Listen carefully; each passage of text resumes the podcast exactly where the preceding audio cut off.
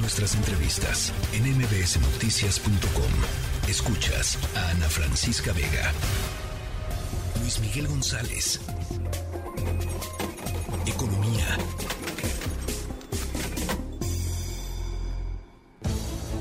Son ya las 6 de la tarde con 3 minutos. Estamos en la tercera emisión de MBS Noticias. Y bueno, después de meses y meses de presión, meses largos hay que decirlo, pues la inflación, la inflación por fin por fin nos está dando un respiro. A finales de febrero se reportó que la tasa de inflación se quedó en 7.62%, situándola en su punto más bajo desde marzo del 2022, prácticamente un año con la presión inflacionaria a tope. Para hablar del tema tenemos en la línea telefónica a Luis Miguel González del diario El Economista. Luis Miguel, ¿cómo estás? Buena tarde. Buenas tardes, Oscar. Un gusto estar con ustedes. Oye, Luis Miguel, pues por fin la inflación cede, aunque sea un poco, ¿no? Eh, sí, creo que hay que reconocer que es una buena noticia y al mismo tiempo de declaración de, de optimismo cauteloso. eh, estadísticamente se requiere más de un mes, más de un dato para marcar tendencia. Okay. Dicho de otra manera, va a ser muy importante que lo que nos dan los datos de febrero se repitan en marzo y en abril para poder decir, ahora sí ya le dimos la vuelta a la inflación. okay. La otra cosa, Oscar, es que si bien es cierto que es el, el, bueno, es un dato que sorprendió positivamente a los expertos que hacen estos pronósticos de corto plazo. Pero tenemos que los tres productos que más subieron en el mes de febrero son productos muy sensibles en la economía doméstica. Estamos hablando del huevo, estamos hablando de pollo, y estamos hablando de gas LP. Ok, es, es, es un sí, pero no, Luis Miguel. Totalmente. Un no, pero sí, ¿verdad? Sí, sí, sí. Sí, sí, e, Es, increíble, ¿no? La canasta básica sigue, sigue afectada por la inflación al final de cuentas. Sí, y además pasa mucho incluso con la manera en que lo comunicamos o que se comunica la cifra, es los precios están subiendo un poco menos, pero siguen subiendo. Es decir, no es que bajen los precios, baja la baja la velocidad con la que la inflación está subiendo. Okay. Eh, siempre la referencia clara es la inflación compite con los ingresos, ya sean salarios, uh -huh. sean ventas o cualquier otro tipo de ingreso que las familias tengan. Pienso, por ejemplo, remesas.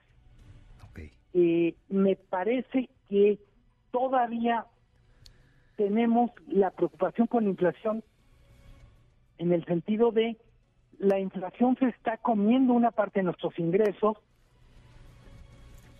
De alguna manera la inflación sigue erosionando nuestro nivel de vida, nuestra capacidad adquisitiva.